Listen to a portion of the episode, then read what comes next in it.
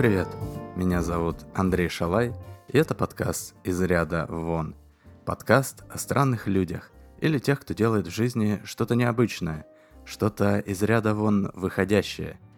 Каждую серию я зачитываю письмо, в котором человек рассказывает о своей незаурядности. Если и вы считаете себя не таким, как все, или делаете что-то странное, напишите мне. Контакты в описании подкаста. Прежде чем я перейду к сегодняшнему письму, я хочу сделать объявление. Я записал свою повесть «Под фонарем» в аудиоформате, и теперь ее можно бесплатно послушать как аудиокнигу на всех подкаст-платформах. Обязательно послушайте. Ссылка будет в описании. Ну а теперь к нашему герою. Сегодня у нас письмо с Урала. И его автор, Борис Семенович, рассказывает, как он начал проводить следственные эксперименты со зрителями. Итак, слово Борису.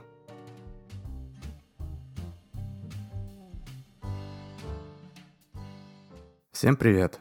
Меня зовут Борис Семенович, я из Екатеринбурга, и я следователь МВД в отставке. Понимаю, моя бывшая деятельность, мягко говоря, не пользуется особым почетом в народе – но, во-первых, хотите верьте, хотите нет, я никогда не выбивал взятки из бизнесменов, не шил дел оппозиционерам, не сажал людей за посты или комментарии в интернете. Я расследовал банальные грабежи, разбойные нападения и кражи. А во-вторых, уверен, мое нынешнее занятие понравится слушателям подкаста из ряда вон ввиду своей оригинальности и незаурядности. Но начать стоит все-таки с моей работы в полиции. Дело в том, что в мои обязанности следователя входило проведение следственных экспериментов. Я расследовал дела, связанные с воровством и насилием, и для таких преступлений проведение следственных экспериментов было обычной практикой. Для тех, кто не в курсе, что это, коротко объясню. Чтобы проверить версию того, как состоялось правонарушение, ну или чтобы удостовериться, что подследственный не соврал в показаниях, мы воспроизводим обстановку и процесс преступления. И смотрим, могли ли участники событий физически сделать то или иное действие. Например, дойти за указанное время из точки А в точку Б, увидеть жертву с какого-то ракурса, или наоборот, остаться незамеченными в описываемых обстоятельствах. Так вот, при таких следственных экспериментах по закону должны присутствовать понятые – Посторонние люди, никак не связанные со следствием.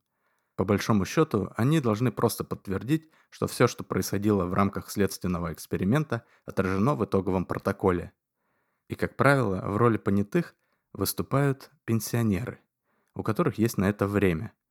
Люди помоложе обычно сразу пугаются, когда полиция предлагает побыть понятыми, ожидая какой-то подвох. Ну или просто торопятся и говорят, что у них нет на это времени. А пожилые люди гораздо больше уважают полицейских, ну и свободного времени у них хоть отбавляй. Но как-то раз мы расследовали одну необычную кражу. Какие-то умники нашли в одном из торговых центров города слепую зону. Место, которое не попадает под камеры и где нет охраны. Скорее всего, им ее слил как раз кто-то из охранников. И они в этой слепой зоне установили красивый стенд – с предложением замены битых экранов на смартфонах и большим шрифтом указали цену раз в 10 ниже, чем в настоящих сервисных центрах. Идеальная наживка для детей и подростков, которые тусуются в торговом центре. Сами понимаете, среди молодежи процент телефонов с битыми экранами особенно высок, а распознавать мошенничество дети еще не умеют. Да, в принципе, и некоторые взрослые на это повелись. Все-таки, когда в одном из проходов ТЦ установлен стенд с красивой вывеской и улыбающимися сотрудниками, трудно предположить, что этот стенд к ТЦ не имеет никакого отношения. И вот эти жулики начали предлагать услугу замены экрана за копейки и говорили, что процедура займет какое-то время. Дескать, оставляйте свой телефон и приходите через 3 часа и забирайте его с новеньким экраном. Так они набрали несколько десятков телефонов, в том числе дорогие айфоны и самсунги а потом спокойно бросили свой стенд и, как ни в чем не бывало, покинули торговый центр. Но, как это обычно бывает, несмотря на хитроумный план, спалились они очень глупо. Почему-то они не додумались сразу вырубить все телефоны, как только они вышли из ТЦ. А сделали это только когда приехали в подвальчик, где они собирались все эти телефоны разобрать на запчасти. А подвальчик этот находился не в самом Екатеринбурге, а в пригороде, в городе Березовский.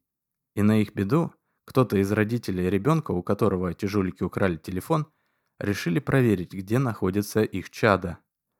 Заглянув в приложение определения телефона, родители с ужасом обнаружили, что ребенок, а точнее его телефон, находится в этом самом Березовском.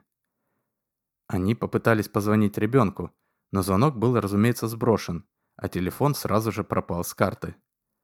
Родители в панике позвонили в полицию и сказали точный адрес последнего местонахождения телефона.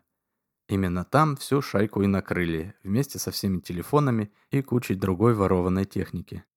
Когда я начал в рамках следствия разбираться с тем, как им удалось провернуть их аферу в ТЦ, мне нужно было убедиться в том, что слепая зона в ТЦ действительно существует. Ну и заодно посмотреть, действительно ли можно за несколько минут собрать стенд, не привлекая особого внимания. Для этого было решено провести следственный эксперимент. Эксперимент мы запланировали на утро, до открытия торгового центра, чтобы нам никто не мешал. В качестве понятых мы взяли двух наших проверенных бабушек. Приезжаем мы в торговый центр, выгружаем из «Газели» реквизит, ведем подследственных на место преступления. Как вдруг одной из пенсионерок становится плохо. Я уж не помню, что там в итоге было, инфаркт, инсульт или еще что-то такое. Вроде она потом оклемалась. Но тогда ее увезли на скорой. А согласно Уголовно-процессуальному кодексу, понятых должно быть минимум двое – так что нам срочно пришлось искать замену. Если честно, я уже подумал, что эксперимент придется переносить, потому что в пустом ТЦ найти понятого не представлялось возможным. Но вдруг я увидел молодого парнишку, видимо менеджера, который открывал один из магазинов торгового центра, и я решил попытать удачу. Когда я подошел к нему и показал удостоверение, он сначала оторопел. Но когда я начал рассказывать ему суть дела, лицо его начало меняться. В нем заметно начал загораться энтузиазм. Это меня даже немного удивило. Выслушав мою просьбу, он ненадолго задумался, потом спросил, успеем ли мы до открытия ТЦ, и, получив от меня утвердительный ответ, сказал, что он к нашим услугам. И мы начали проводить наше следственное мероприятие. В самом эксперименте было, в принципе, мало чего интересного. Важно другое. Обычно понятые безучастно стоят в сторонке и просто в конце подписывают протокол, ничего не читая. Но наш парнишка в течение всего процесса практически принимал в нем участие. Он постоянно что-то спрашивал, уточнял, сам проверял реалистичность показаний. В общем, был полноценным участником событий. В конце он внимательно прочитал протокол и даже попросил внести несколько мелких правок, и только после этого подписал. Мне стало любопытно, и после эксперимента я к нему подошел. «Да ты у нас понятой года. Давно никто так активно в следственном мероприятии не участвовал. Криминалистикой увлекаешься?» — спросил я. «Не совсем. Я просто фанат True Crime подкастов. А тут, считай, как подкаст, только все вживую. Полное погружение, так сказать», — ответил парень. «Чего-чего?» — не понял я. Признаться честно, тогда я не знал даже, что такое подкасты. True Crime подкасты», — ответил он и удивился. «Не слышали про такое?» «Не, это что еще за касты такие?» «Подкасты», — рассмеялся парень. «Это аудиопередачи такие, можно в приложении на смартфоне слушать. А True Crime подкасты — это типа документальные аудиопередачи про разные реальные преступления. Как правило, очень жестокие или просто таинственные. Про маньяков, серийных убийц, ну и про всякие хитрые ограбления тоже. «А, тогда понятно», — ответил я, хотя на тот момент не понял и половины. Остальное потом дома нагуглил. «Крутая штука, обязательно послушайте, вам понравится», — добавил парнишка. «Ага, попробую». «В общем, спасибо, что позвали на свой эксперимент. Мне прям очень понравилось. А у вас вообще часто такое практикуется?» «По-разному. Зависит от дел в работе. Иногда каждую неделю что-то проводить приходится, а иногда и целый месяц такой необходимости не возникает. Вы это, если где-то в следующий раз поблизости экспериментировать будете, можете на меня рассчитывать. Я с удовольствием поучаствую. Главное, чтобы не рабочее время, а так я всегда готов». «Понял, принял. Это хорошо. Нам как раз сейчас замена одной нашей постоянной понятой нужна». Потом мы еще немного поболтали, и он пошел в свой магазин. С тех пор он еще два раза участвовал в моих экспериментах, и все было так же, как и в первый раз. Но в третий раз он дождался завершения мероприятия и отвел меня в сторонку. «Борис Семенович, а можно нескромный вопрос?» — неуверенно спросил он. «Валяй». «А зачем вы вторым понятым с собой уже два раза эту бабку берете? От нее же толку никакого». Не бабку, а Зинаиду Олеговну. Она наш надежный помощник и никогда не отказывает.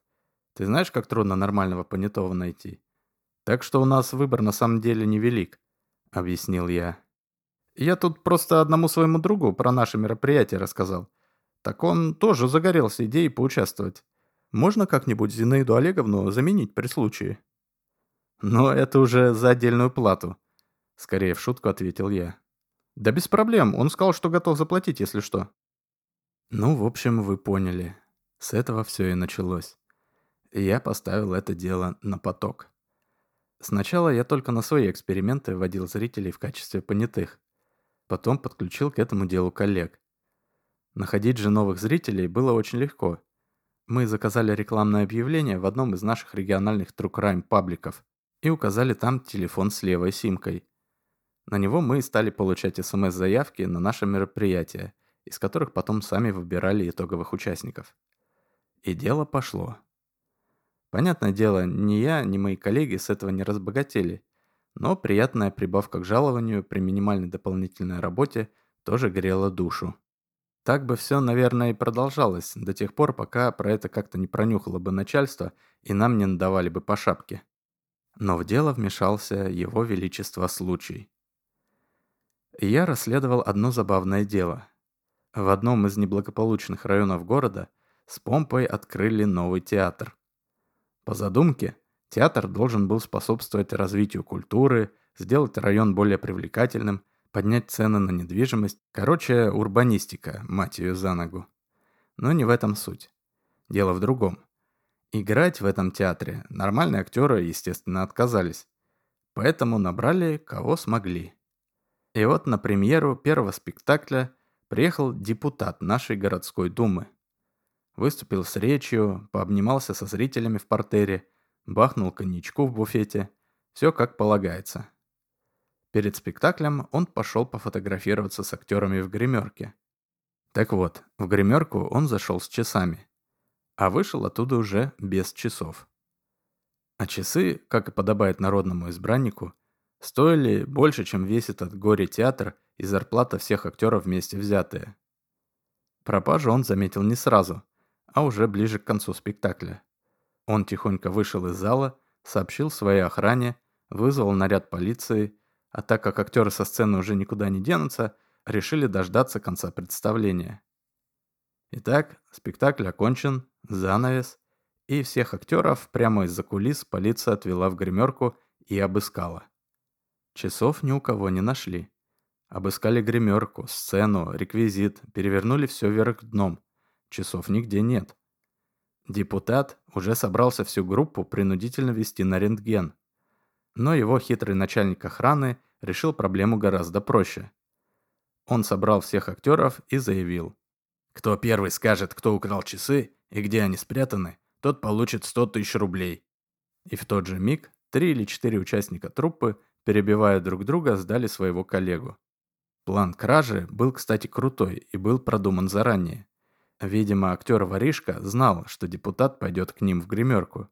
А то, что часы депутата стоят как самолет, и так было общеизвестно. План был такой. После того, как преступник снял часы с запястья депутата, он спрятал их в подкладку костюма и пошел на сцену. А когда спектакль закончился, к нему с цветами подошел его подельник, которому воришка незаметно часы и передал. Но то, что его кражу заметят его коллеги по цеху, да еще и так быстро его сдадут, жулик не продумал. После такого разоблачения получить от него признание было уже нетрудно. Актер, хоть и с криминальными замашками, оказался личностью творческой и ранимой. Так что нам даже прессовать его особо не пришлось. Он все нам рассказал и сдал подельника, едва один из быков депутата сделал шаг в его сторону. А вот с подельником оказалось сложнее. Он все отрицал и говорил, что про часы ничего не знает, а актер спрятал часы где-то в театре и хочет отвлечь внимание. Для этого и понадобился следственный эксперимент, чтобы актер продемонстрировал, что он может незаметно передать часы человеку, который подошел вручить ему букет цветов. В итоге версия актера, кстати, подтвердилась, и часы вместе с продавцом сдал местный подментованный барыга. Короче, классика жанра. Вы спросите, к чему я все это рассказал? А вот к чему. Когда актер демонстрировал свои воровские таланты, я сидел и наблюдал за происходящим из портера. Я сидел в зрительном зале и наблюдал за реальным преступлением, которое разыгрывалось на сцене. Я глянул вправо, глянул влево и увидел кучу пустых свободных мест. И тут я понял. Я ведь могу провернуть все то же самое, только с полным залом зрителей, которые с удовольствием заплатят деньги за билет. И я могу делать true crime спектакли и показывать людям настоящее преступление и демонстрировать вживую, как все происходит на самом деле. А так как у меня есть доступ к архиву с уголовными делами и протоколами следственных экспериментов нашей области, я могу выбирать из них самое интересное, и мне самому вообще ничего не надо будет придумывать. Материалы дел или протоколы следственных экспериментов – это же готовые сценарии. И я приступил к реализации. Поначалу я совмещал это творчество с работой следователем. И я договорился с районным домом культуры, что буду периодически арендовать у них актовый зал. В актеры набрал тех же горемык, с которыми я познакомился на расследовании кражи часов.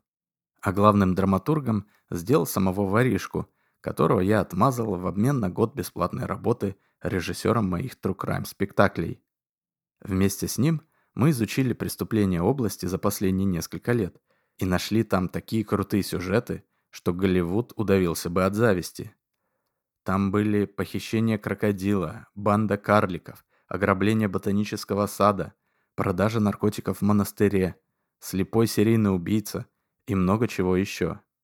Все эти сюжеты мы повторяли на сцене точь-в-точь, точь, так как они были описаны в материалах уголовных дел. Актеры читали текст протоколов и делали те же действия, что и преступники или жертвы. В итоге наши спектакли были точными реконструкциями реальных событий. Первые зрители пришли в восторг от постановки настоящих преступлений на сцене. Им было плевать на не самую талантливую актерскую игру, на отсутствие какого-то высокого смысла и драмы в спектаклях. Зритель шел к нам за тем, чтобы посмотреть, как в реальности происходят преступления. Ведь большинство обычных людей о настоящих преступлениях узнают лишь из сухой сводки новостей. Но иногда в реальной жизни становятся жертвой карманника или видят пьяную драку у кабака. За интересными преступлениями приходится идти в кино. Но там все выдумано, а у нас все так, как было на самом деле. Поток зрителей стал так стремительно увеличиваться, что мне пришлось арендовать актовый зал большего размера в другом доме культуры. А самое главное, я начал проводить спектакли четыре раза в неделю по несколько сеансов в день. Так что я уволился из органов и посвятил все свое время true crime спектаклям. О чем я нисколько не жалею. Зарабатывать я стал больше, а нервничать меньше. Хотя связи со своими коллегами я не теряю. Все-таки с некоторыми ребятами я проработал больше десяти лет, и мы остались хорошими друзьями. Они-то и подкидывают мне материал для новых спектаклей. Но к созданию нашего самого главного шедевра приложил руку я сам хотя основой послужило обычное уголовное дело. Мои бывшие коллеги подкинули мне в качестве материала расследование одного ограбления. И это было, наверное, самое изящное ограбление, которое я видел. Чувак организовал фейковую корпоративную дегустацию вина. Он сделал сайт, где описал свою услугу проведения дегустации. Типа совместная дегустация вина идеально подходит для тимбилдинга – или просто классное развлечение на корпоративе. Он напечатал визитки и разнес их по бизнес-центрам города. И на эту наживку клюнуло небольшое агентство айтишников. Этого фейкового сомелье пригласили в бизнес-центр, оформили ему пропуск, разумеется, на левый паспорт, и он спокойно пришел в офис с большими сумками, в которых был реквизит, бутылки, бокалы, закуски и прочий хлам. Грабитель впарил айтишникам какую-то историю про итальянское вино, разлил первую бутылку по бокалам, и это было последнее, что запомнили участники дегустации. Уж не знаю, что конкретно он подмешал в вино, но вырубило всех на повал. Когда они проснулись, они все дружно лежали на полу, а техники в офисе уже не было. Ноутбуки, телефоны, наушники, роутеры – все пропало. Чувак вынес все, что смог унести. Ну и наличку всех стащил, разумеется. А самое смешное, что никто не видел его лица. Он сказал, что немного простудился и не хочет никого заразить, поэтому все время был в медицинской маске. А в наши постковидные времена это хоть и немного странно, но уже не выглядит чем-то совсем невозможным. В общем, ограбление получилось что надо. Обычно такое целая банда проворачивает. А тут один человек смог два десятка ноутбуков и прочей техники из офиса вынести. Все это действо мы продемонстрировали в нашем спектакле. И в конце я, как всегда, вышел на сцену и объявил, что преступника, несмотря на всю его хитрость и смекалку, удалось поймать. Он попытался провернуть то же самое в Нижнем Тагиле, а следователь, который расследовал это дело, на всякий случай разослал по области ориентировку на паспорт, с которым он прошел в бизнес-центр в Екатеринбурге. Тут следователю, конечно, повезло в том, что охрана в Тагильском бизнес-центре всерьез к этому отнеслась. Как только к охранникам обратились за пропуском на разыскиваемый паспорт, они вызвали полицию. Но везение в нашем деле не менее важный фактор, чем находчивость и хитрость. Просто иногда везет преступникам, а иногда и сыщикам. Когда я закончил свое заключительное слово, из зала раздался крик.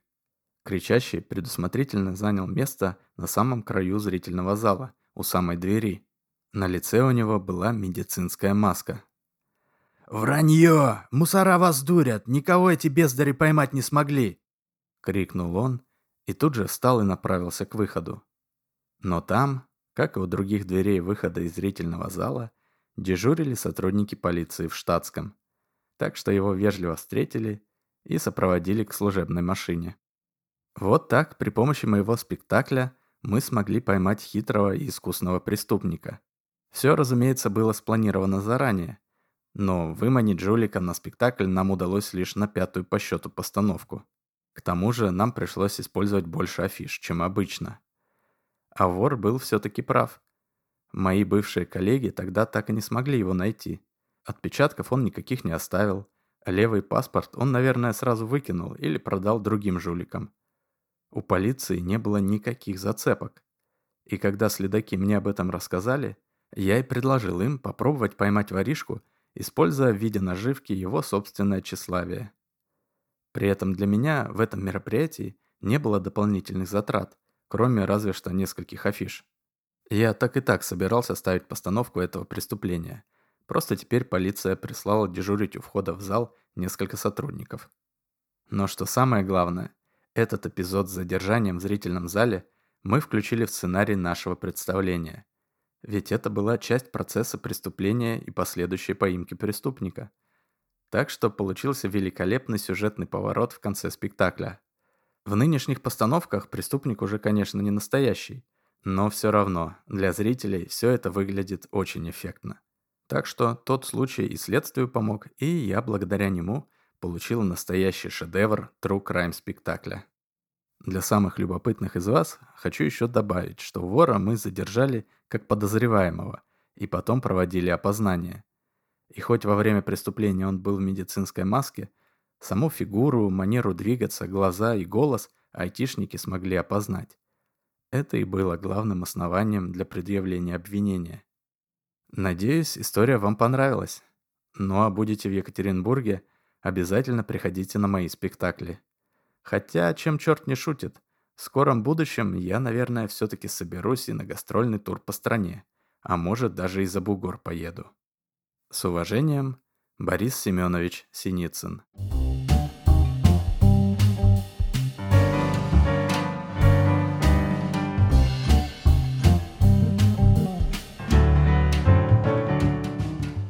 Борис Семенович, спасибо вам за вашу историю. Надеюсь, в скором времени у меня будет возможность посетить ваш спектакль. А вы, дорогие слушатели, не забудьте послушать мою повесть под фонарем в аудиоформате. Ссылка, как я и говорил, в описании. Ну а на этом все. Это был подкаст «Из ряда вон». Меня зовут Андрей Шалай. Пока и до связи.